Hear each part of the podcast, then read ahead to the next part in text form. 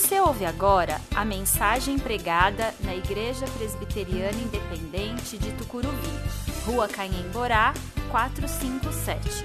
Venha nos fazer uma visita aos domingos, 19 horas. Temos estacionamento próprio e estamos a 800 metros da estação Tucuruvi, linha azul do metrô.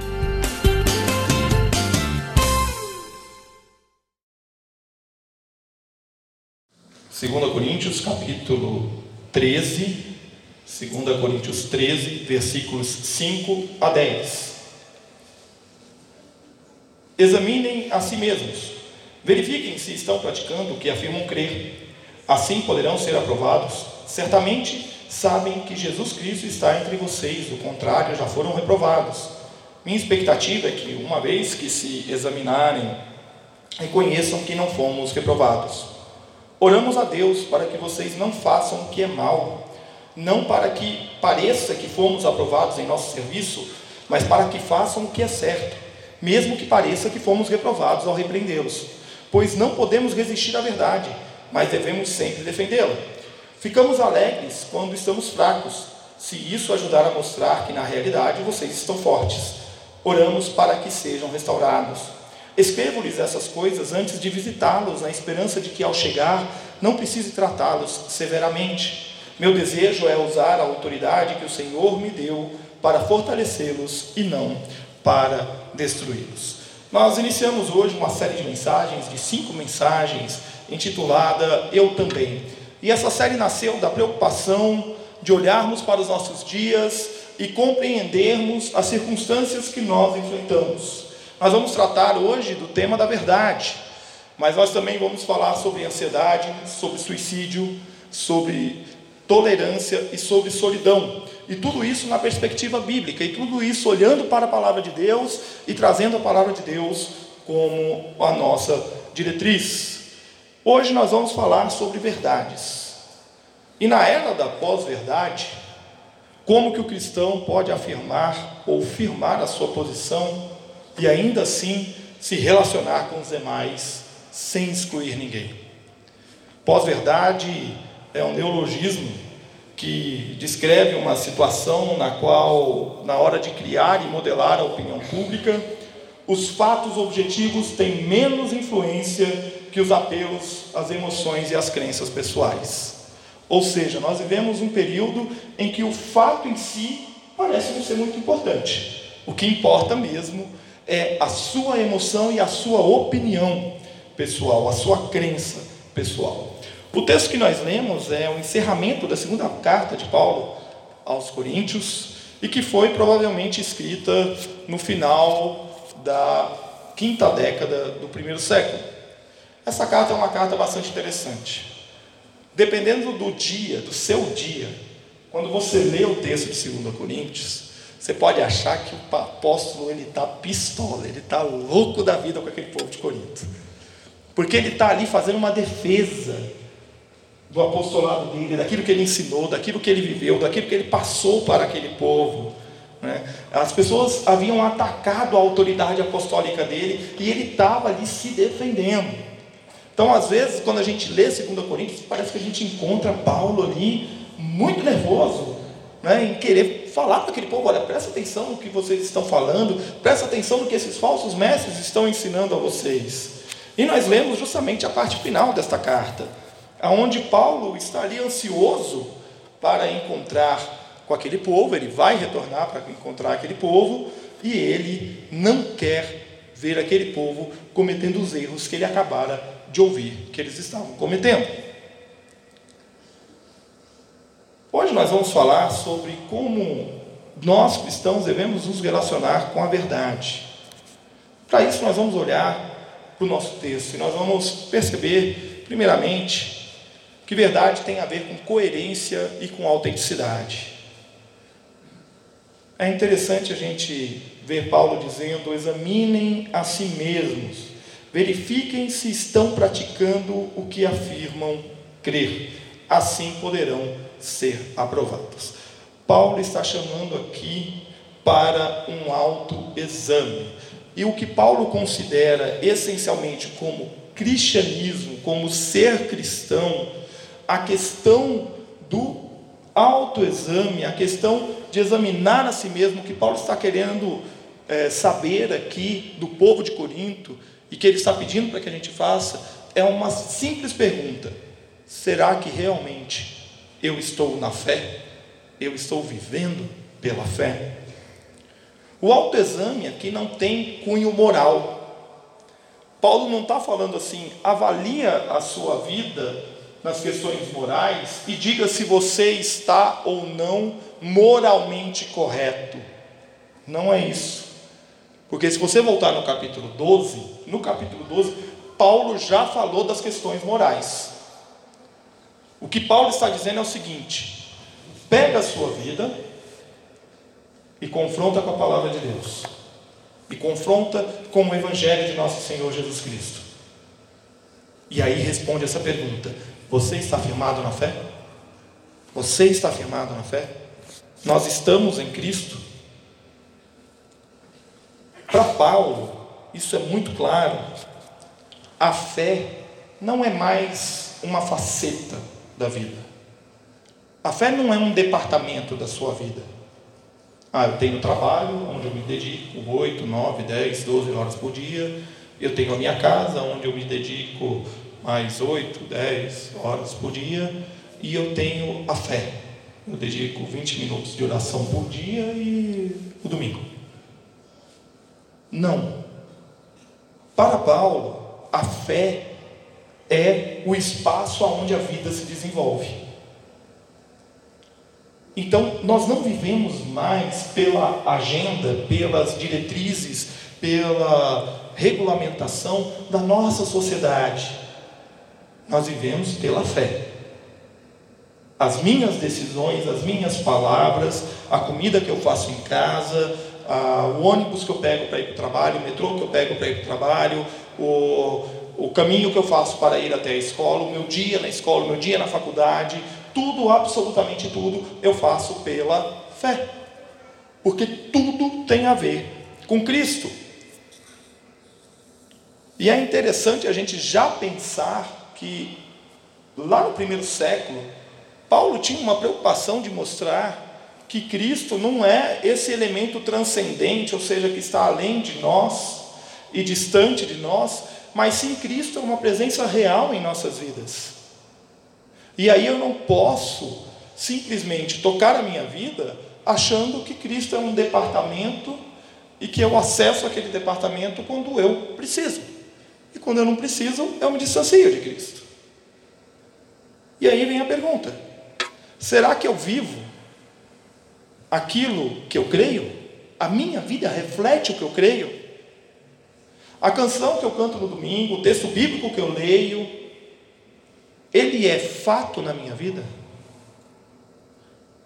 Hoje de manhã, na escola dominical, é, o Daniel acabou falando um pouco sobre coerência, né? que não tem como nós sermos 100% coerentes, que não é errado nós mudarmos de opinião, e de fato não é, nós erramos, mas como cristãos nós buscamos transformação. Aí eu lembro do Wallace falando da metanoia, do arrepender-nos. Transforma, muda. A minha vida não é mais guiada pelos valores da religiosidade ou pelos valores da educação, por melhor que ela seja, que pensam que eu recebi uma educação boa em casa, ou pelos valores da sociedade, mas agora ela é regida pela fé. E aí eu pego tudo isso, os valores morais, os valores da religião, os valores que eu recebi em casa, junto tudo isso, coloco diante do Evangelho e jogo fora o que não é do Evangelho. Permaneço com aquilo que é o Evangelho. O cristão é um ser em constante transformação. E quando se é em transformação constante, parece que coerência e autenticidade não é uma marca válida. Porque pessoa que muda de opinião o tempo todo não é vista como uma pessoa autêntica. A grande questão é como você mudou de opinião. Ou o que te levou a mudar de opinião. Você mudou de opinião para seguir a onda para seguir o pensamento do momento, para seguir as ideias do momento. Ou a sua opinião mudou porque primeiro houve uma transformação no seu interior, que confrontou as suas bases, os seus pilares, que confrontou aquilo que você pensa, que confrontou aquilo que você crê, e diante dessa confrontação, o Espírito Santo te guiou para uma transformação. É interessante a gente notar que quando nós afirmamos que o Evangelho é a mensagem da verdade, que Jesus é o caminho, a verdade e a vida, que nós, se conhecemos a verdade, a verdade vai nos libertar, parece que verdade é algo petrificado, é algo que está ali consolidado e que não é vivo. Mas não, verdades não são petrificadas, elas são dinâmicas, elas são vivas no Evangelho.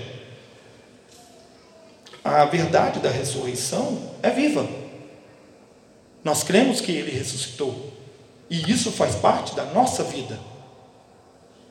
Nós vivemos pela fé porque ele ressuscitou. A verdade do perdão é viva. E eu perdoo e sou perdoado, porque essa verdade é viva, ela não é petrificada, ela não é mecânica, ela não é algo que você aciona com um botão. Agora eu tenho que perdoar. Aperta o botão, perdoo. Agora eu tenho que crer na ressurreição. Aperta o botão, creio na ressurreição. Não, ela é viva. E nós somos convertidos a ela todos os dias. E todos os dias eu sou desafiado adiante de inúmeros exemplos de morte, inúmeros exemplos de não vida, a dizer que Cristo é vida. E essa verdade é uma verdade para mim e para você. E a nossa coerência e a nossa autenticidade não está firmada em nós mesmos, mas está firmada em Cristo. E Paulo segue escrevendo, dizendo a eles: olha, vocês precisam se examinar, vocês precisam verificar se vocês são aprovados. E aqui Paulo não está dizendo para eles que eles precisam fazer um teste, não é isso. Paulo está dizendo para eles o seguinte: você vai pegar a sua vida e colocar diante do Evangelho. E aí? Como é que está?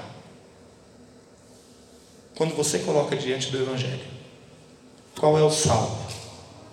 Puxa a régua aí, ó, puxa a linha. Qual é o saldo disso? Como é que é isso daí? E aí ele diz: Jesus está entre vocês. E se ele está entre vocês, vocês são aprovados. Senão vocês estão reprovados. E ele continua falando. E aí ele vai falar de algo bastante interessante que é o confronto entre a imagem e o fato. Esse Paulo ele é muito atual, né? Ele é lá do primeiro século, mas ele é muito atual nessa temática. Ele vai dizer: oramos a Deus para que vocês não façam o que é mal, não para que pareça que fomos aprovados, mas para que façam o que é certo. Aprovação não é vitória pessoal. Aprovação é fidelidade a Cristo. Coloquei ali. Opa. Acho que eu estou mais fiel a Cristo do que infiel. Acho que eu estou vivendo mais a vontade do Evangelho. E aí Paulo vai dizer: não é para você parecer ser aprovado, mas para ser aprovado de fato. E Paulo está aqui, nas palavras dele, confrontando a comunidade de Corinto e dizendo para eles: vocês estão dando palavra aí para os falsos profetas? Vocês estão dando ouvido para o falso profeta? Então ouve agora. Agora eu quero dizer uma coisa para vocês, versículo 8: Pois não podemos resistir à verdade, mas devemos sempre defendê-la. Ao meio da revista atualizada diz: Porque nada podemos contra a verdade, senão em favor da própria verdade. Então o que Paulo está dizendo é o seguinte: se você acha que eu estou pedindo demais para você, você se examinar, ora, se examine à luz da verdade. Porque mal isso não vai te fazer. Isso vai te colocar diante da realidade da cruz. Quando ele exorta ali a comunidade de Coríntios, Coríntios, Paulo está fazendo uma chamada ao arrependimento. Se eles se arrependerem de fato, a exortação de Paulo serviu como alerta. Se não, é um imperativo para mudança. E veja que interessante. Essa mudança conduz a uma transformação. Quando você é colocado diante da verdade, a verdade ela nunca nos oprime. A verdade nunca nos dá opressão. A verdade pode doer. Ela pode doer. E existem verdades que doem. Agora, oprimir ela não vai te oprimir. Mas uma coisa a verdade vai te fazer: ela vai te libertar. Ela vai te libertar das amarras da mentira e vai te colocar diante dos fatos. A imagem nos nossos dias diz mais do que os fatos. Pastor Caio, lá da IPI Morumbi, lá em Sorocaba, ele disse o seguinte: Nós nos tornamos escravos da necessidade de que os outros nos vejam, não da forma que somos, mas de como desejamos ser. Eu quero que o outro faça uma imagem de mim, daquilo que eu quero ser. Eu quero que você olhe para mim e veja o meu melhor.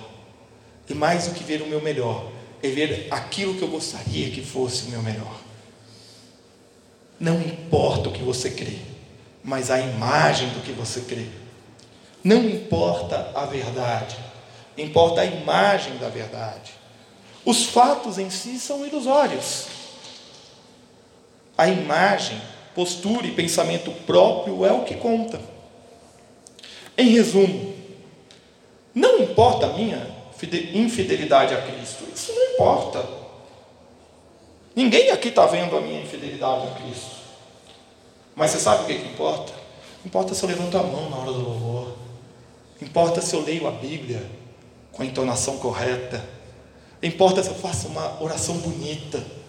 Importa se quando eu estiver pregando, o meu sermão é agradável e você consegue ouvir a mensagem e sair daqui satisfeito. Isso importa.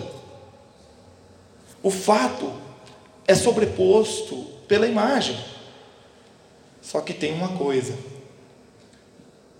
Jesus é o caminho, a verdade e a vida, mas Ele também é a luz do mundo. E olha, onde habita a luz, não tem trevas não.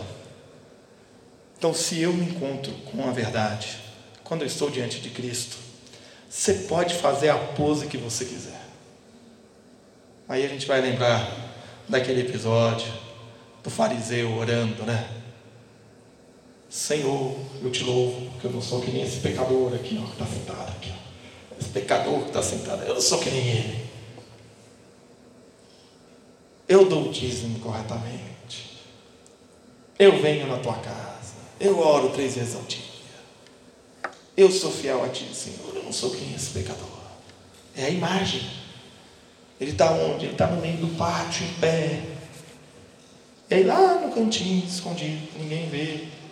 Está o publicano orando lá, né? ser propício a mim, pecador. Misericórdia de mim, Senhor, eu sou pecador.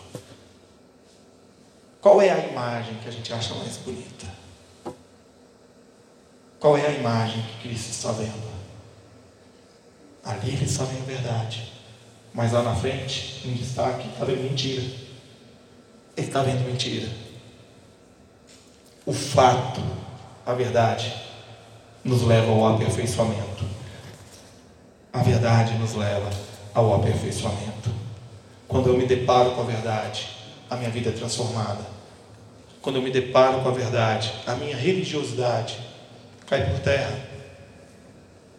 Quando eu me deparo com a verdade, aquilo que eu penso ser o mais seguro na minha vida desaba. Porque eu estou diante da verdade. E por mais que a gente encare a sociedade a partir da perspectiva do que o Daniel falou hoje pela manhã, de que a filosofia tem inúmeros conceitos sobre verdade. Você pode, inclusive, de que a verdade não existe, de que a verdade é uma ilusão. A filosofia vai nos apresentar inúmeras respostas, inclusive respostas que são semelhantes ao Evangelho. Mas o fato é que nós cristãos cremos numa verdade. E esta verdade nos leva ao aperfeiçoamento, nos leva ao crescimento. E essa verdade é que nos garante autoridade. Paulo vai dizer: escrevo-lhes essas coisas antes de visitá-los, na esperança de que ao chegar não precise tratá-los severamente. Meu desejo é usar a autoridade que o Senhor me deu para fortalecê-los e não para destruí-los.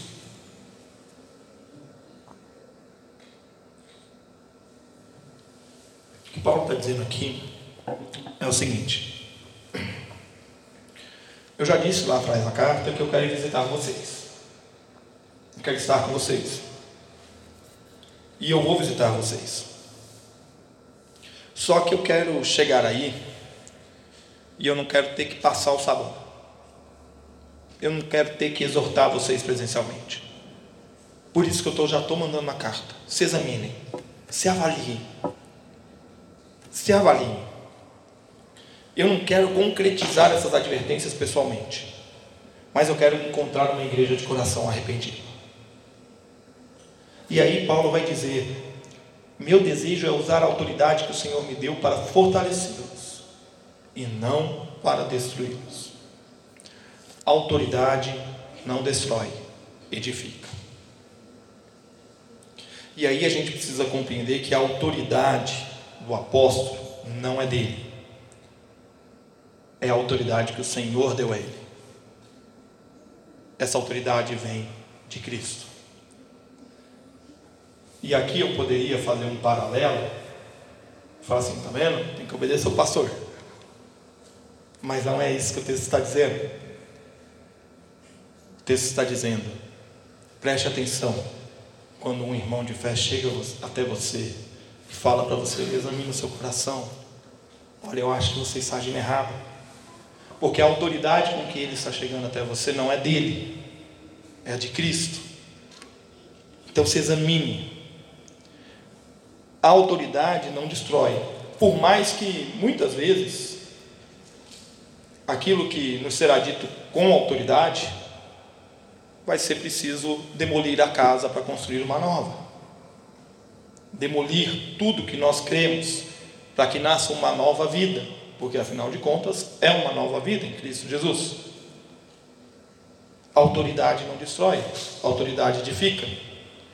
E nós evocamos a autoridade muitas vezes quando as nossas verdades são derrubadas pela verdade de Cristo. E aí a gente volta ao conceito de pós-verdade e é uma característica muito importante da nossa época, que é o individualismo. Eu creio dessa forma. Quem é você para me dizer o contrário? Eu leio a Bíblia desse jeito. Quem é você para me questionar? Eu evoco a minha autoridade. Eu tenho autoridade para ler isso aqui do meu jeito. É mesmo? Quem te deu ela? Para ler isso aqui do seu jeito. Para interpretar essa palavra aqui do seu jeito. Nós queremos que respeitem a nossa autoridade. Principalmente a autoridade que eu tenho sobre a minha vida. Eu quero ser respeitado nas minhas decisões. Eu quero ser respeitado nas minhas escolhas. Só que nem sempre eu me sujeito à obediência e obediência a Cristo. A autoridade, na perspectiva cristã, caminha de mãos dadas com a obediência. A autoridade pressupõe submissão. Ou você é submisso a Cristo, e porque você é submisso a Cristo, você tem autoridade, ou a sua autoridade não é firmada em Cristo. É firmada no seu conhecimento, é firmada nos seus anos de igreja, é firmada nos seus anos como cristão, como membro de uma igreja, mas não é firmada em Cristo. Ou a minha autoridade, a sua autoridade é submissa, é fruto da submissão a Cristo, ou a nossa autoridade é só mais uma dentre as muitas verdades que nós carregamos e que não condiz com a verdade do Evangelho. E eu quero concluir essa mensagem dizendo para você que Paulo ele exorta a igreja de Corinto a viver a verdade do Evangelho. Ele chama essa igreja ao arrependimento e ele quer que essa igreja se arrependa antes que ele vá visitá-la. Ele quer ver os frutos desse arrependimento no meio do povo. E ele não está muito preocupado com a aparência. Ele quer ser aprovado de fato. Mesmo que para muitos ele pareça ser reprovado. Mas a verdade, a verdade, nós não podemos resistir a ela. Nós só podemos lutar com ela, defendê-la. A autoridade do apóstolo não é dele, é de Cristo. E é por isso que nós devemos viver da maneira, de maneira coerente com aquilo que nós cremos. Nós devemos olhar para a nossa fé e perguntar se nós temos expressado essa fé no nosso dia a dia. Se a fé é a nossa vida. Se é pela fé que nós nos movemos. Esse conceito não é um conceito novo. Paulo não está aqui inventando algo novo. Basta a gente lembrar que Paulo faz referência a Abacuque quando diz: O justo viverá pela fé. E talvez Abacuque seja um dos profetas mais atuais. Porque no versículo 4, capítulo 2, ele vai dizer: Está aí o soberbo. A alma dele não é reta, mas o justo ele vai viver pela fé. Está aí aquele que cultiva a imagem, aquele que quer parecer bom, que quer parecer religioso, que quer parecer salvador da pátria, aquele que tem a pose de boa esposa bom marido, bom filho, bom pai, mas a alma dele não é reta nele. Mas o justo vive pela fé. E a nossa autenticidade está firmada nessa fé. A verdade, ela nos liberta. E a liberdade que a verdade nos dá nos conduz ao arrependimento, nos conduz a transformação. A imagem do que somos não deve ser diferente do que nós somos. Ninguém gosta de mostrar o lado mal, né? O lado ruim. Ninguém gosta. Todo mundo quer mostrar o lado bom. E as nossas convenções sociais nos conduzem a isso. Mas seja autêntico. Seja verdadeiro. O fato, ele ainda é mais importante e relevante do que a imagem. Lembre-se, você também erra. Nós temos autoridade para denunciar, para apontar o erro, apontar o pecado, para chamar ao arrependimento. Só que essa autoridade não está firmada em si mesma. Mas uma vez aprovados, a nossa autoridade está em Cristo. Eu e você também erramos. Eu e você também precisamos ser chamados a atenção. A gente vai fazer coisa errada. A gente vai errar. E Deus queira, quando eu errar e quando você errar, Deus queira que do seu lado do meu lado tenha um irmão de fé, uma irmã de fé, para com autoridade virar e dizer: Olha, você errou. Você errou. Você precisa se arrepender. Se examina. Vai para casa, ora, coloca diante de Deus. E se examina. Porque você precisa ser transformado. Enfim, que verdade fica disso tudo? Fica a verdade de que a nossa vida é pela fé. E é pela fé em Cristo que nós vivemos e nos movemos. É por Ele, para Ele e com Ele que nós caminhamos. Não fique ansioso. Ansiedade nós vamos falar semana que vem. Não fique ansioso em transformar tudo na sua vida da noite para o dia. Não fique ansioso em ver a transformação na vida do outro. Seja paciente. Saiba que a verdade vai trazer diante de nós aquilo que precisa ser transformado, aquilo que precisa ser mudado, aquilo que precisa ser vivido. Que Deus assim nos abençoe. Nos preparando para a ceia do Senhor, eu quero convidar o conjunto Maranata. Mira,